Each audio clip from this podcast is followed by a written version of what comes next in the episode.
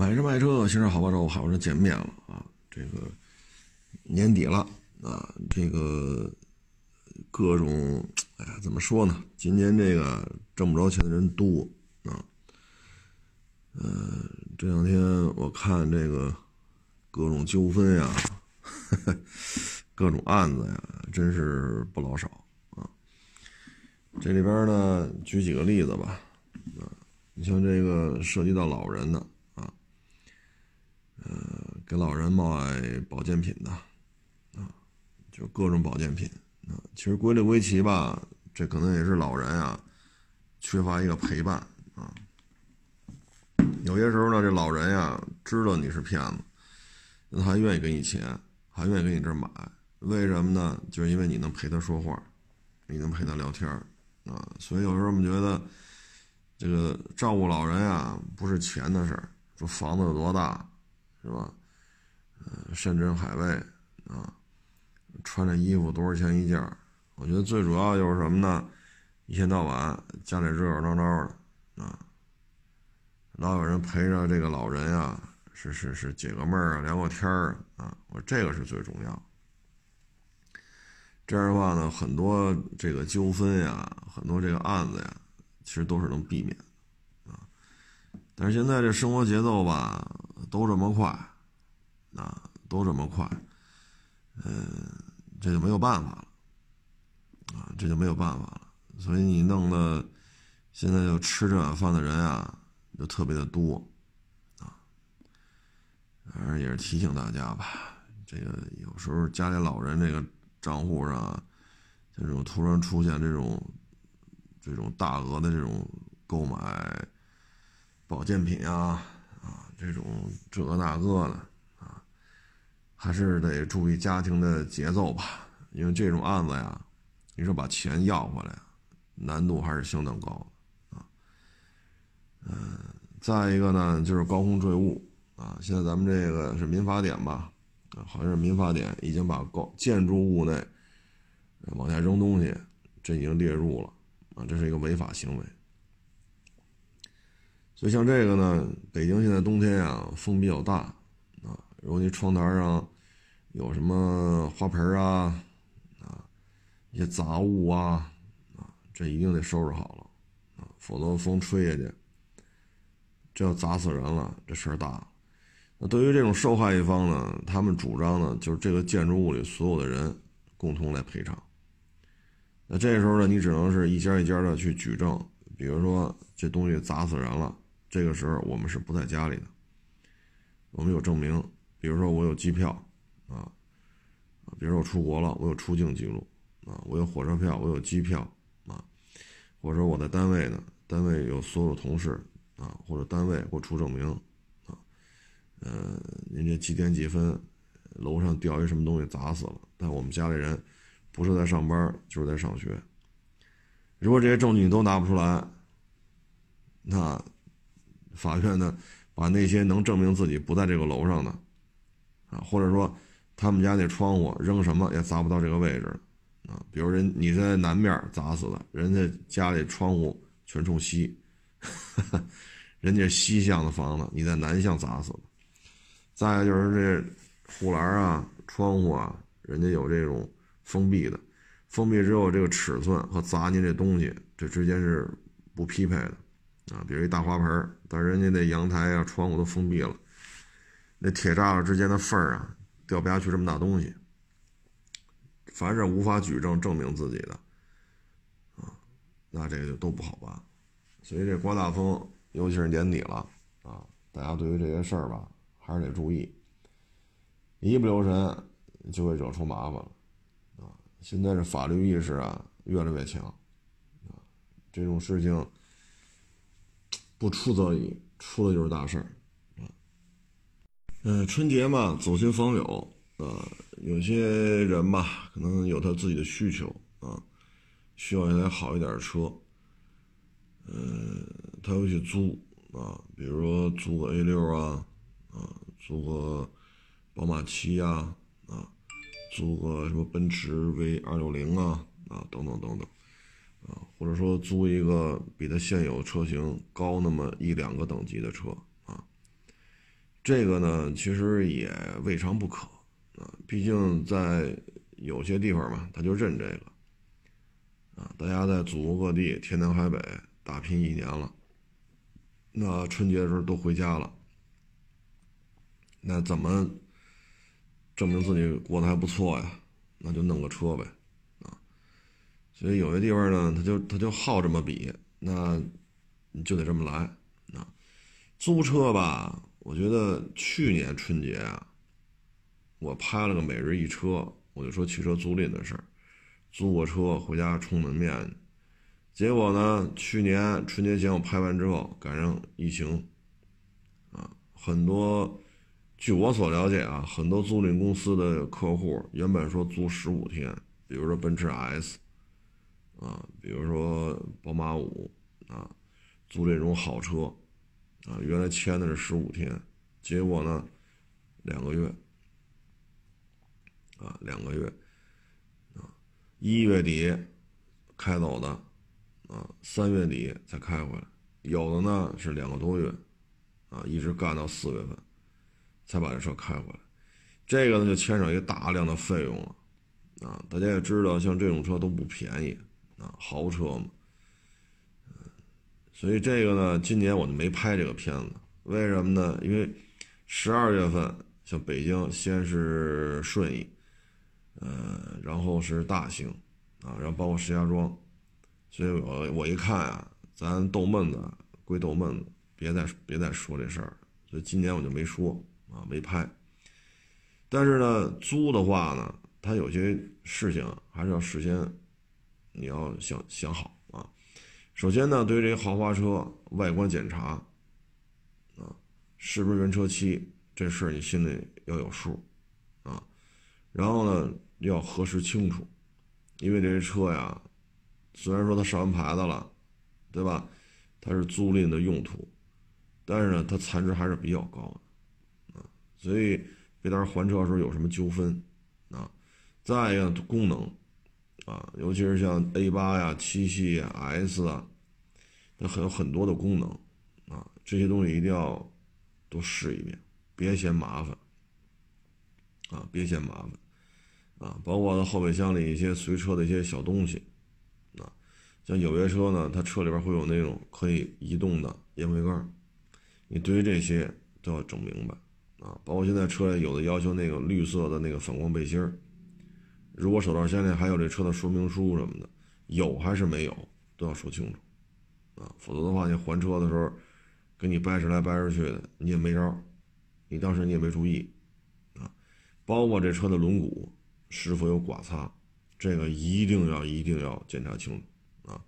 因为这些车的轮胎轮毂都不便宜，他们轮胎的规格都很大，啊，一条轮胎跟你要个一两千块钱，一点不过分，啊，这还没算轮毂。如果轮毂有刮擦了，再给你要轮毂的钱，那就高了去了，啊！所以租这种豪车回家过年，啊，这这这些问题你要想清楚。刚才说的呢都是 V 二六零啊，啊，七系啊，什么奔驰 E，说的都是这些车。如果你租的是 GLS、Q 七啊，大叉五、大叉六、大叉七，你对于这些车底盘也要看清楚，啊，是不是有严重的这种托底？如果有的话，当面沟通好；否则的话，这个底盘件更换呀，比那什么，呃，什么什么什么什么呃烟灰缸说明书啊，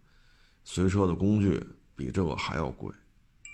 啊！一旦底盘件出了这些问题的话，我觉得，嗯，您可能你要掏的钱会很高啊！所以就是提醒各位，租这种豪车，底盘，尤其是这种 SUV。啊，看一下，啊，再一个呢，就是您租的时候呢，尽量还是找这些大公司，啊，大公司，他呢取车还车呀，他这网点比较多，啊，如果你用了十五天啊，或者你用了一个月之后你还车呢，你比如说你北京租的，啊，你开到千里之外了，那你到时候你可能公司啊或者什么突然有事儿，你不可能再开回来了，那怎么办？可能离你一两百公里的城市，它也有还车的点儿，你还那儿去就完了，啊，你省很多事儿，哪怕是给你多要一点费用，你也省事儿啊。否则的话，千里之外开过来再回去啊。所以大公司呢，还车网点多啊，对于您来讲呢，这个还是方便一点。小公司呢，不是说不好，因为跟我这儿买车的吧，呃，有些网友呢，他也是做汽车租赁，但是公司也不大。啊，有的手里呢就几辆车，有的有二三十辆车，但是呢，本本分分的做买卖，踏踏实实的做经营，那咱这个也不是不可以，但是呢，这个一般都是口碑，都是熟人，所以你熟人。之间了解的，啊，你比较了解，那是可以做的，啊，呃，总而言之吧，你对这些东西一定要问清楚，啊，问清楚，特别是豪车，否则到你还车的时候，你这儿不行那儿不行，你也说不清楚，说不清楚就是麻烦事儿，啊，嗯，这就没招了，啊，这就没招了，嗯，如果说您要赶上疫情防控，你最好事先问清楚啊。说万一回老家了，裤衩这有传染病了，然后一封闭一隔离，高风险、中风险、低风险，好家伙，要弄六七十天出来，我怎么办？你事先跟总理公司沟通一下，啊，你先明确，你自己先明确，如果出了这事儿，比如说租一奔驰 S，我本来租十五天，现在改成我得六十多天才能还这车，我们这被隔离了，谁也出不去。这费用怎么算？您先心里知道这事儿，我要掏多少钱啊？别到时候还惦记着一天多少钱乘以十五。所以有些事儿呢，事先了解清楚，对自己来讲呢比较方便啊。还有呢，就是车的这些油液什么的，看一眼啊，皮带啊，啊，像刹车油啊、水箱啊，像有的这个机油的这个。尤其是 A B B 的车，你看机油那个位置，啊，如果已经到了油液的下限了，你最好别租，因为本身这种车呢，烧机油就是普遍现象，它已经到机油下限了，啊，因为您这一开要十几天，你开的时间比较长，啊，这么一开至少几千公里了，所以对这个要注意啊，嗯。以以防万一呢，你可以问一句：烧不烧机油？烧机油，我们自己备一桶，备什么样的机油，对吧？首先要跟人做一个明确的确认。还有呢，就是租赁公司呢，它有公里数的限制，比如一天就二百公里，啊，但是您这个因为离家比较远嘛，你可能开回去就一千多公里，开回来这一去一回三千公里，您拢共就十五天，你要一天二百公里，我这路上。就这个一去一回就超了，那我不能开回去，天天放门口不开吧？我也得走走亲戚什么的，那你就可能就三千多公里，甚至四千公里，那你要十五天一天二百公里，你就超了。所以有些事儿啊，事先问清楚，啊，问清楚。这样的话呢，包括你押金交多少，多长时间能把押金退回来，啊，这些呢都是要有所了解，啊，别就顾着买了。啊，就顾着开奔驰大 S，回老家骗如花秋香上车给你嗑瓜子儿，这些费用还是得整明白啊，要不然很难处理啊。你掰是不清楚啊，而且押金又在人那儿，你说你怎么办？再一个呢，就是一定要注意安全，千万别剐了蹭了啊！剐了蹭了之后呢，首先人这是一个营运车辆。人家每天都有利润的，每天都要投入运营的，你甭管他租得出去租不出去，反正人是干这个的，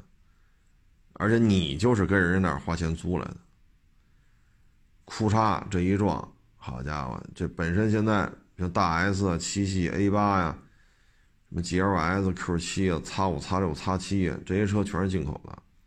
那你要是定价，就从海外定。咱也知道，海外的疫情现在很严峻。很严峻，你像英国，我昨天看了一眼，拢共就那么大点一那么大点一地儿，一天一万多例确诊。德国啊，America，包括日本，现在这传染病都是比咱们厉害，比咱们这厉害多了。所以零配件供应它就是个问题，啊，你租了十五天，这一修修了二十天，那这二十天的费用怎么算？那租赁公司十有八九得让你出，因为是你你造成的。那你说这交警判了，是他撞的我，他负全责，那你跟我要钱，你跟租赁公司租的车，然后这现在车没法投入继续运营了，人肯定找你，找你之后诉了你，把你要跟你要了多少钱，你再拿着拿着这些东西，你再去告那个全责方，或者对方对等责任，或者对方主要责任，你再去告他，按照这个责任划分，把这笔钱要求法院进行一个啊明确的一个。金额的一个判判罚，然后让对方赔你多少钱，所以这很麻烦，你知道吗？好商量行，不好商量呢，去找律师去吧，去上法院吧。那您说您，假如说啊，您这个今天是周六，比如说您周一您就租一大 S，你就颠了，开十五天，然后裤衩撞了，那你要这个修理诉讼啊？租赁公司诉你，你诉那个，比如对方全责，你诉他这个那那这。十一之前，能把这点事儿了清楚，就就就算可以了。啊，所以呢，租这车吧，各位心里一定要想清楚啊，呃，千万别出事儿，啊，出了事儿就很麻烦了，因为人家是租赁用车，人家是要挣钱的。每天多少，这个是吧？您这个裤衩，所以呢，这个一定要注意啊！租租来的车，千万千万要小心。而且我给您建议就是什么？开回老家去，您就给最好啊，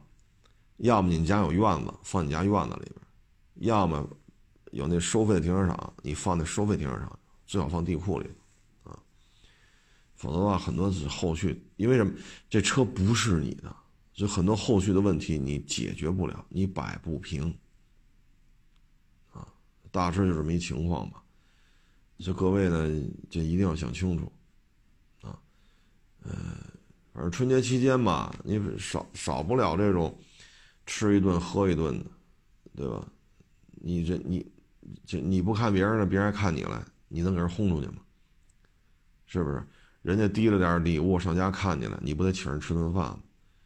人之常情啊，所以呢，一定注意喝了别开，开了就别喝，啊，要不然这后续的问题太那什么了，啊，呃，一旦严重了就进去了，啊，你吹的话一这一吹过二十，你就属于酒驾，你再一吹过八十，完了，你这就得进去了。所以这个春节期间嘛，对这些事儿一定得想清楚，啊，否则的话，处理起来确实很麻烦，很麻烦啊。嗯，这个租赁吧，反正就是这点事儿啊。只要您注意安全，接车交车的时候呢，都捋清楚啊，自己呃，这个也别去一些高风险地区，别被隔离，就没什么事儿啊。毕竟比你买一个。奔驰大 S 开一个月再卖，毕竟比这个赔的还是要少啊。这两天吧，这个 我前两天拍了一个小段子，就是那五菱宏光 mini EV 啊，说日本的媒体都报道了，说这玩意儿卖这么便宜啊，咱们这边丰田就日本本岛生产的这个呃 C 加炮啊，比这个五菱宏光窄二十个厘米。还要卖十万起步，人家卖两万八千八。当时日本媒体就报道嘛，这玩意儿有点都续航里程都是一百多公里啊，怎么差这么多呢？当时很多网友说这玩意儿没气囊，这那那这。我现在跟您说一事儿啊，五菱宏光 mini EV 啊，现在这这个出口了啊，出口了，出口哪儿去了呢？出口到欧洲了。啊然后呢，这台车呢卖到七万多，啊，卖到七万多，增加了气囊，增加了 ESP，卖多少钱呢？卖七万八，啊，国内呢三万上下，啊，国外卖七万八，就这个也比那个 K car 要便宜。呃，一囊呃气囊啊，ESP 啊，什么日间行车灯啊，啊，也都给你怼上了。嗯，挺挺好啊，挺好挺好。这个在国外是颇具杀伤力啊，很多这个海外的主机厂啊。做不到这个份儿上，啊，所以这就是强大的工业配套产业才会把这车啊做成这样，还行吧，七万八啊，这个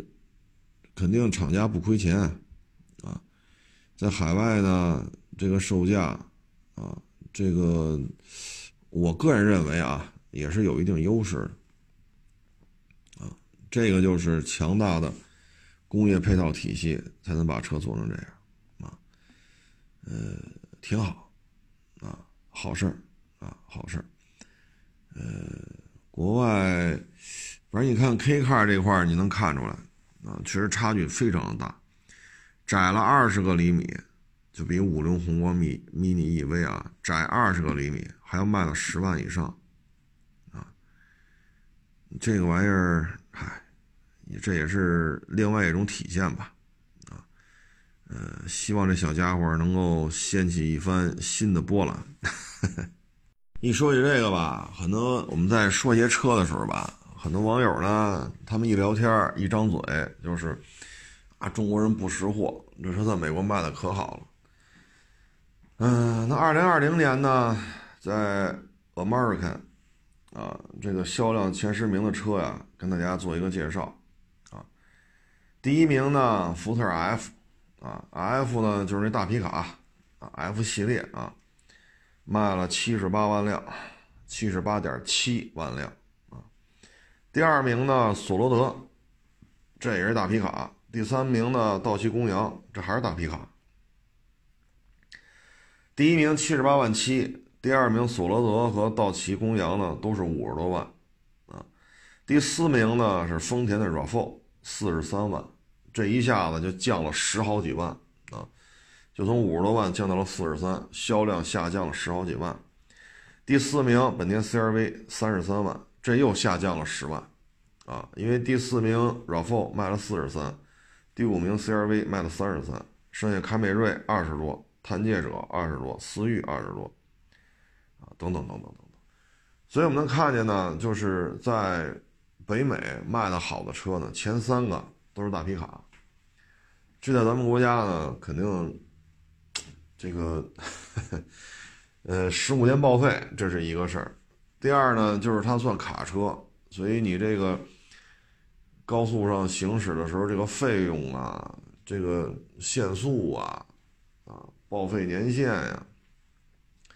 在这些车这个停车位啊，一般的停车位放不进去啊，咱这个车太大了。啊，咱别说 F 六五零了，什么 F 三五、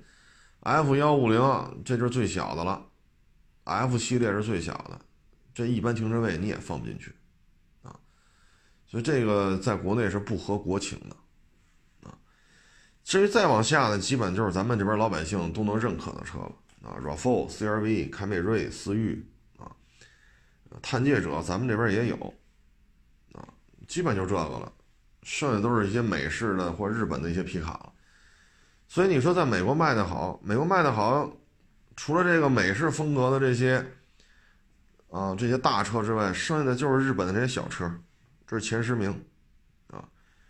而且是断崖式的这种这种差距，第一名七十八万七，然后第二名五十多万，第三名五十多万，第四名呢 CRV 四十四十三万，这一下子掉下来十好几万。啊，CRV 呢是三十三，又掉十万，剩下是凯美瑞二十九，啊，从三十三掉到二十九，啊，探界者二十七，思域二十六，啊，基本就这么一情况。所以你说美国卖的好的，那我们现在前十名能看到的，有一半水土不服。F 幺五零有啊，国六的有啊，您要吗？对吧？那只是玩具，有钱人的玩具。啊，所以这在咱们这边 这水土不服，我觉得不能赖咱们吧？啊，你不能老说你喜欢的车在国内卖不好，你就骂中国人。那您是哪国人呀？对吧？你觉得这车美国卖的好，你上美国买去，是不是这道理？那张嘴张中国人不懂车，屁嘴您是不是中国人啊？对吧？您说那些在美国卖的好的前十名里边，我是没见着啊。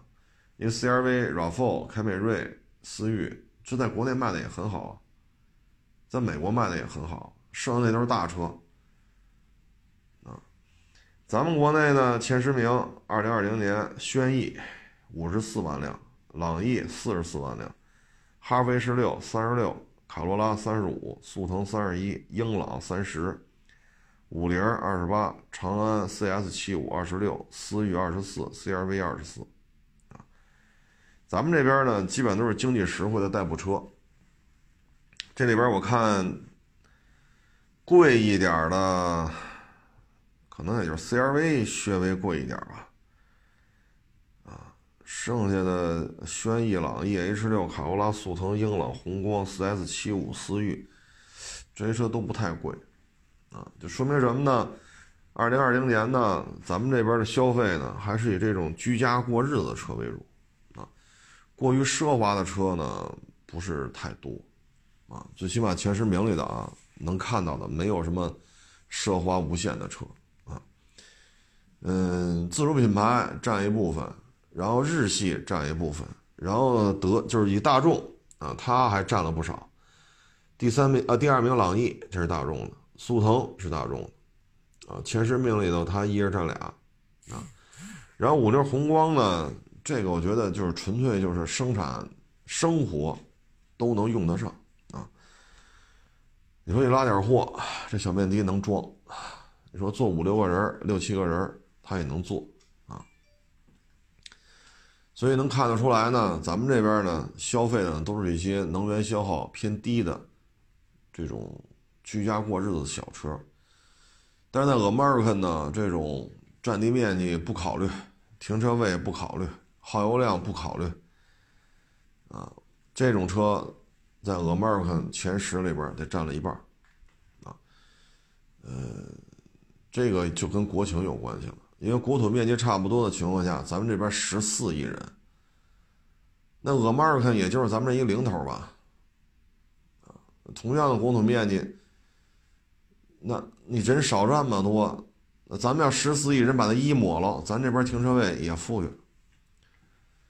对吗？啊，所以有些时候不能说上来就骂中国人，啊，那你这这就没意思了，这个啊。国情不一样，啊，那老外还天天吃炸牛排呢，啊，天天喝这个凉牛奶呢，啊，那人家也不喝热水啊，啊，天天黄油抹面包，面包抹黄油，啊，你这玩意儿您吃得了吗？一顿两顿行，一年下来全这么吃，对吧？包括在国内，有时候请一些老外吃饭，好家伙，一说吃什么宫保鸡丁。吃什么鱼香肉丝，啊，辣子鸡丁哎呦喂！你说老外吃起来那个劲头子，好家伙，不知道以为饿了三天了啊。嗯，这个哦，说这个吧，我还得说啊，原来好像说过，就是跟这些外国人聊天吧，啊，一说在国内都是特别的感慨，啊，说得亏自己是在国内待着。啊，自己的我就不说哪个国家了啊，一聊就是在自己国家，啊，呃，动不动就零元购，啊，然后打枪的，啊，抢钱的，啊，游行啊，示威啊，哎呀，他说确实，这二零二零年在中国待着，觉得真是就特别的幸运吧，啊，呃，该工作工作，该挣钱挣钱。啊。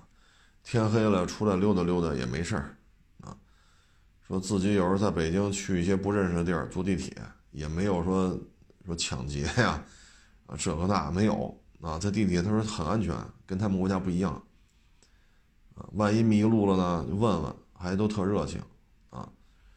他有时候他中文说的不太好，别人听不懂，直接下了车给他找警察，啊，他以为这中国人也在这站下，不是，人家把他找到警察送，让他去说去，再来车人就上车了，人家不在，人还不在这站下，所以他说这个就真是挺好的，啊，真是挺好的。然后有时候警察呀，或者说那个地铁里边工作人员啊，就跟他说啊，你应该怎么做，啊，再坐几站，从哪儿怎么走，换哪儿，然后从哪儿出去就到了啊。所以他对这个中国印象特别好，啊，他说因为挣钱、消费、安全、健康，啊，他说这些真是在咱们这儿，不天天都这样吗？啊，这他妈也拿出来说了，有的说没得说。你跟他聊完了，他们国家什么状态？你一听你就明白了，你一听就明白了。有时候赶上这个，这波上台了，那波不干，叮当一顿打，那波赶一下，这波上来了，然后那波又不干了，再把这波赶，啊，有时候跟这老外聊，有的老外说自己家里人挚爱亲朋直接就死于战乱，啊，叮当五四一顿打，那打起来那子弹不长眼睛。所以说，在中国他是待着，真是啊，那是太幸福了。啊，有时候跟他们一聊，就是觉得太好了，真是太好了，就愿在中国待着。他说可以踏踏实实的挣钱，踏踏实实的生活，啊，所以有时候你听他们一聊吧，踏踏实实生活都成为一种奢侈品了，啊，咱们认为的奢侈品得是我天天开劳斯，我得住那八千平米大别墅去，我得买私人飞机。人家觉得特奢侈的就是，你看，从来不为安全操心，对吧？取得这签证那签证，这资格证那资格证，然后就干呗，这挣钱呗。啊，他说坐地铁在北京也挺方便，坐地铁可安全了。你有时候听老潘一聊这，你都觉得不不能理解，坐地铁不安全吗？我怎么这怎么听着？一说人家那坐地铁经常会发生抢劫，啊，不是说一个月发生多少，是上午有可能抢了，中午有可能抢了，下午也有可能被抢，啊，天黑了被抢的概率更高，啊，所以呢，这个二零二零年呀，跌宕起伏，啊，咱们这边也真是不容易，咱们国家也扛，啊，就是生扛扛到现在，啊，所以你像各个国家汽车都受到严重的冲击。咱这五菱宏光，这么个小玩意儿，还让人家日本媒体报道来报道去，觉得怎么这么，哎呀，这确实是有点羡慕啊！包括这次出口的气囊 ESP 日行灯全装上，卖七万八千块钱人民币，就在欧洲啊，乘以汇率的话就是七万八，啊，所以我们可以参照一下，如果按照欧洲这标准，气囊 ESP 日行灯全装上卖到日本去七万八，K car 都要卖到十几万，那这玩意儿卖七万八，各位觉得怎么样？这个，这日本的 K car 是不是够喝一壶的？啊，所以这个也挺有意思的，啊，这个车应该是充分体现了咱们中国人的智慧，啊，也充分体现了咱们强大的工业配套体系。啊疫情啊，这么严重，折腾来折腾去也一年了，啊，咱们这边像这些事儿吧，基本上没有太太多的影响，啊，那这也挺厉害的，啊，所以我老说嘛，中国人是勤是勤奋的，啊，中国人是聪明，啊，中国人也是愿意这种吃苦耐劳的，所以有的人一说九九六，啊，这个。剥削我们这个那那个这个，但是话又说回来了，你现在苦，你苦十年，你苦十五年，啊，你说，你比如后厂村啊，北五环外，啊，西二旗，这边有很多大的这种高科技企业、互联网企业有很多，啊，像这些辛勤的这些年轻人，二十二也好，二十四也好，来到这边上班干十年。买一套房，啊，在北京安了家，苦吗？苦，可能十年、十五年都是九九六，啊，眼睛也近视了，腰椎啊、颈椎也不好了，啊，确实很苦，头发也哗哗掉。但是呢，你在北京，啊，能买一套房，把家安这儿，啊，所以你看，为什么昌平区啊，就是尤其是回龙观这边，为什么这边小学啊本身师资条件挺一般的，就因为这些这种受过高等教育的北漂一族，他们的教育，他们的言传身教，他们的孩子，就愣把这学校考成了一个重点小学。不是师资力量有什么变化，是这帮孩子的爹妈，第一遗传基因在这儿，他就能从千千万高考当中脱颖而出，考上大学了，考上了九八五，考上了二幺幺，然后哭嚓又脱颖而出，进入了这些顶级的互联网也好，高科技也好，然后又脱颖而出，能在这干十年，干十五年，拿到一个比较高的薪水，最后在这儿成家了，生了孩子了。所以基因确实很强大，这是一。第二呢，他们的父母呢说三人到中年了，或者四十多了，他们觉得就是能从啊小的四五线城市到这儿弄套房，他们就非常的信这么一个观点，就是知识改变命运。所以他们就让孩子从小玩命的学，啊，这就是中国人的一个特点，啊，中国人的一个特点。呃，勤奋，啊，不论你是哪儿的啊，南方的、北方的、西北的、东南的啊，呃，所以你通过这个西二旗啊、后场村啊，啊，能看出来，啊，能看出来，呃，这这，所以这疫情期间吧，我觉得挺好，啊，充分让咱们看清楚了这个。什么应该是上下齐心一起干的事儿，啊？哪些国家跟咱这儿说一套做一套，这不是也挺好吗？嗯，昨天吧，一个网友给我发了一些图片，就是长城炮啊，房车。嗯，房车吧可以买，长城炮呢本身卖的也很好啊，然后在这个基础上呢出一个衍生版本。包括单排座的长城炮，啊，包括这个单排座基础上改的，呃，房车，啊，呃，反正房车啊，咱们聊过几期了，啊，老听众也都知道，嗯，这是一个朝阳产业，但是呢，它是夕阳经济，朝阳产业呢，就是说呢，它有非常广阔的市场前景，啊，人们愿意去亲近大自然，当城市化。啊，越来越高，呃，都市的生活越来越舒适，越来越安逸。但是都市的这种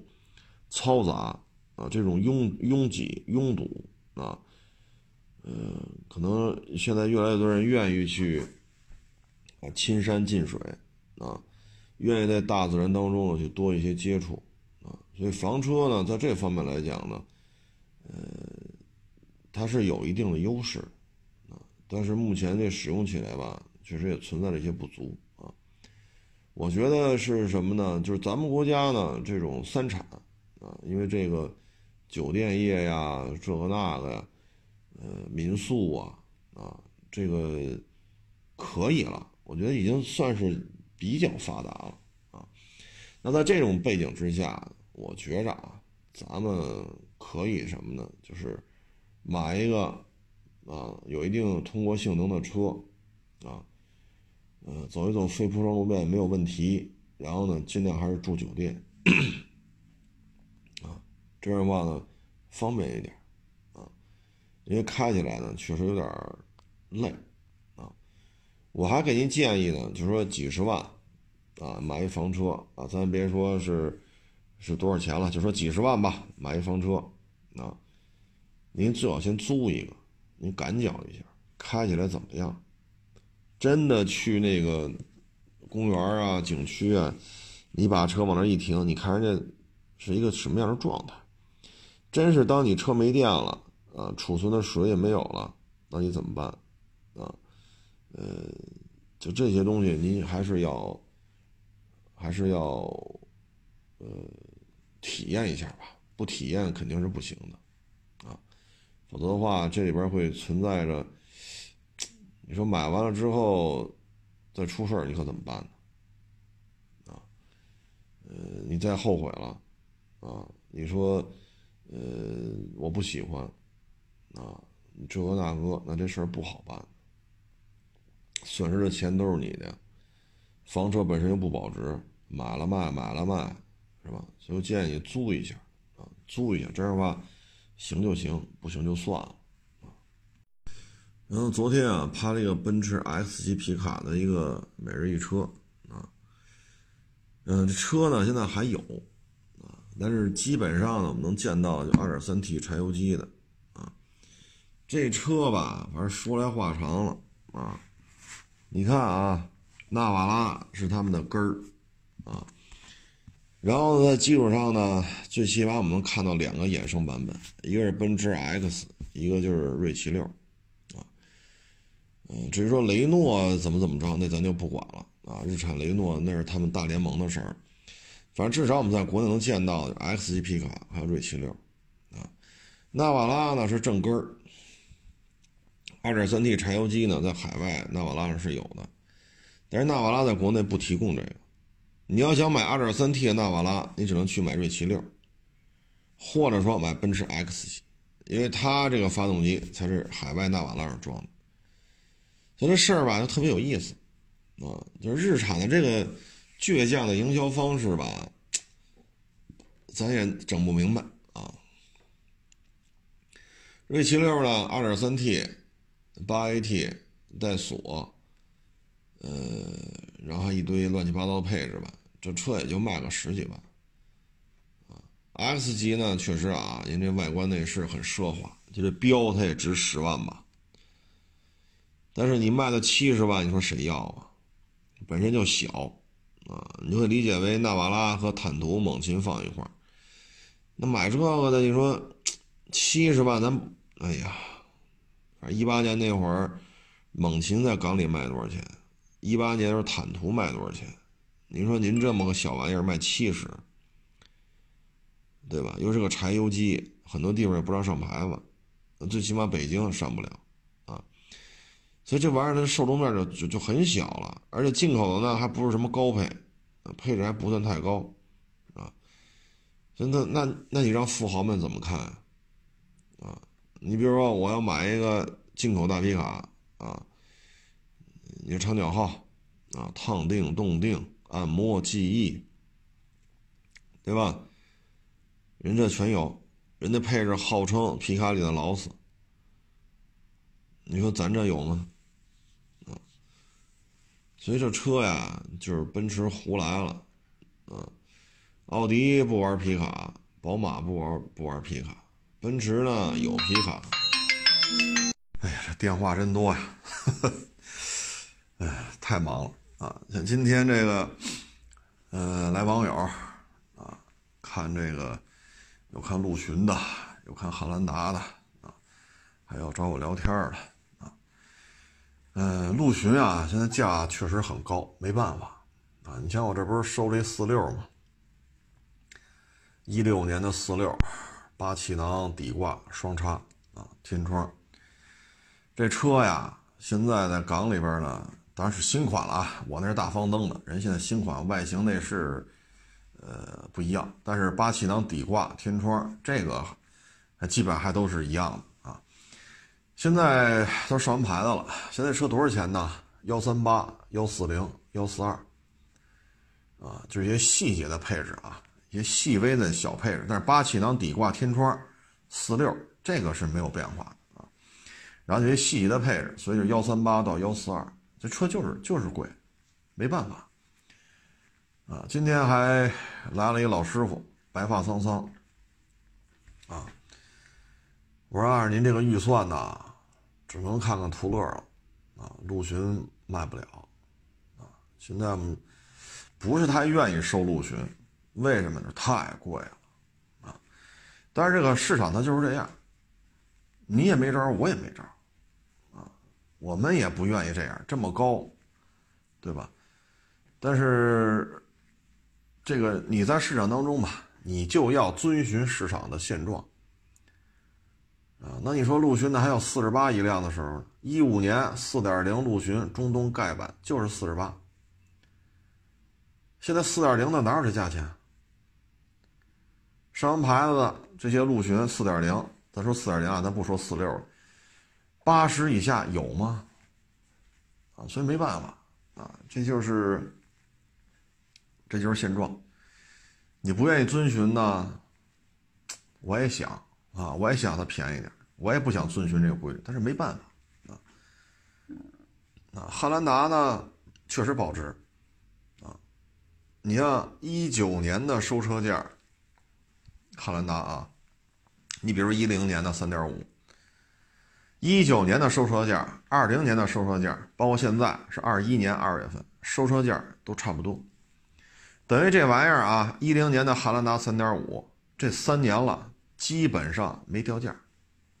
基本上没掉价，啊，这没辙，我们愿意高价收车吗？我们也不希望，我们也希望它便宜点，但问题是便宜不下来啊，这这这这就没招了。啊，谁愿意高价收啊？那谁不想便宜收啊？因为我们生存的根基就是低收高卖啊，是不是？我们，唉，但是现在没办法啊，这些车就是涨得涨得比较厉害啊。市场嘛，做买卖就是这样，风云变幻啊。呃，这个。把握不好节奏呢，就会赔得一塌糊涂，啊，所以做买卖嘛，这个需要一些预判，需要一些判断，啊，玩不利索确实很危险，啊，挣钱可难了，赔钱那那还叫事儿吗？高收低卖不就完了吗？是不是？哎，这做二手车呀，确实也挺累，啊，天天你说到到这会儿了，还搁那盯着呢，市场不关门就盯着呗。啊没招哎，很多网友问这大视频现在拍的少了，真是没时间呢。啊，真是没时间。本来说今天说不行，办公室里边录一期得了啊，拍一期室内。好家伙，这一天饭都没吃上，从早上聊到晚啊，一直聊到快五点了吧？加上今天不是买了一车嘛还。哎呀，就这这这，这真是没时间啊！你这个再开车回家，你再琢磨琢磨每日一车说点什么，你再琢磨琢磨这个语音电台，咱这语音节目说点什么，然后你这节目一录就一钟头，因为咱这语音节目基本上每期都是六十分钟，啊，每期都是六十分钟。你说你晚上回家，你说五点多您才撤。你开到家六点多，你吃个饭，七点来钟了，你再拍每日一车，然后你再录这语音节目，然后你说我再拍大视频去，我哪有这精力啊？啊，天天就在就就就跟这干活了啊！哎，我们上举升机的人上举升机都都都 还在呢，我还在还干呢啊！哎呀，人上举升机那人看着我都觉得好家伙这。所以没招儿，啊！你要保持这种这么大幅度的这个，这个说大规模的宣传，那你就干不了活这是矛盾的。因为一天就二十四个小时，你得吃饭，你得睡觉，啊，你上下班还有时间呢，啊，所以真没招儿，啊，真没招儿。哎呀，这这个忙的也是不亦乐乎啊。嗯，这个我们只能说是干好自己这点事儿吧，啊，干好自己这点事儿啊，嗯，能做的也就是这个，因为现在这个整个这经济经济的基本面啊，就这状态，啊，你说玩的太大也不行，啊，放羊了也不行，今天来我这一网友吧，我觉得聊一件事儿，让我觉得挺好啊。他呢也听我这语音节目，啊，然后呢就听我说这买房的事儿，他觉得有道理，所以去年呢就是海淀的学区房还没有快速拉升的时候，他买了一套，啊，海淀的学区房，我说那行了，办成了，办利索了吧？对，说房产证办利索，那就行了。啊，你看一月份的价格，你再看去年的价格，这个不多说啊，涨个百分之十几，玩似的。有的地方学区房都涨了百分之二十多，啊，所以说你抄着了，啊，这这这是真抄着了，啊。我说我录这节目啊，从一九年底二零年初一直录到现在，就说这个。是吧？这个房子的问题，我说挨多少骂，挨多少骂啊！我说还不错，还真有网友得着实惠了啊！我说行了，等你们家孩子小学毕业的时候，嗯，这这一卖，抄着了啊！呃，也也还行吧。这么一聊，我觉得也挺开心啊。最起码咱也没白叨叨叨叨叨叨。啊，人这一辈子，你说这这是大件啊，车有便宜的有贵的，房可没有便宜的，尤其是北京，啊，所以说挺好，孩子也得实惠，你们将来这个也不亏，这不挺好吗？啊，嗯，这个春节前基本上没有什么新车发布了，呃。我觉得你要是喜欢大 SUV 的啊，有一车可以看一下，就领克啊，要出 x C 九零的吉利版本，好像是叫领克零七啊。因为沃尔沃 x C 九零呢，今年有可能会换代，嗯，明年有可能会国产，当然这都是小道消息啊，人家没有官方说这事儿。但是 x C 九零呢，确实到了该换代的时候。嗯，今年有可能会亮相，明年有可能会国产。它不国产也没办法，因为叉五已经国产了，嗯，奥迪也要跟进，北奔也要跟进，啊，呃，所以领克零七现在看这价是三三十个，啊，领克零七差不多是不是也照着三十个、三十多个卖？基本上你可以看作一个。叉 C 九零的翻版啊，但是呢，会更加的精进啊，可能呃，特别是内饰这一块可能更 fashion 一些吧啊，毕竟沃尔沃 x C 九零是北欧风格，跟咱们中国消费者的使用习惯呢，多多少少有一些偏差啊。那沃尔沃在这方面可能经过吉利这个领克零七，可能会有一些明显的改变吧。但是我觉得这车怎么着也得三十万了吧。啊毕竟这么大个儿嘛，呃，碰撞实验要是按照沃尔沃的调性，这车碰撞实验应该没有问题啊。所以到时候我们就看吧。反正现在要再去买沃尔沃叉 C 九零的话，特别是买顶配，个人感觉啊不是太合适。因为这车只要它一国产，我说的不是领克零七啊，我说下一代。现在的沃尔沃叉 C 九零呢，最低配。啊，之前啊没闹传染病之前，四十八左右，四十八、四十九，四 S 店是能提着的，最低配啊。但是最近也没关注啊，最近不知道多少钱了。它一旦改成国产，那就是说这车的起步价应该可以做到四十以里。如果说全新一代叉 C 九零，假如说国产了，假如说起步价卖个三十三十七八、三十八九，那你现在买的进口的叉 C 九零，你会？赔得一塌糊涂，咱不说领克零七那事儿啊，咱就说叉 C 九零正常换代啊，所以这个包括这叉五，国产如果五十多，那你现在说七八十八九十，你提一个叉五，那人国产的卖五十多，你这个就不好办了啊，因为华晨宝马这个做工什么的也不错，华晨宝马有些东西它还返销呢，还出口呢。啊所以这个当然了，有钱任性嘛，是不是？我就要买九十多万的叉三 M 啊！那天谁跟我说来着？我也没查啊，说叉三 M 九十多，非得买一个。我说叉五，哎呀，反正就是有钱任性呗，啊，喜欢就好啊。嗯，但是大概其实这么个这么个事儿，是这么个理儿，就跟您做一个分享啊。您要觉着喜欢的，你就买去。花钱难买，我看我愿意。嗯，下个礼拜，明天是周日，周日是正常营业车管所，然后周三基本上就歇了。周三基本上就歇了啊，所以你要是买车卖车的，你得抓紧了，要不然就是按照现在这放假的话，二月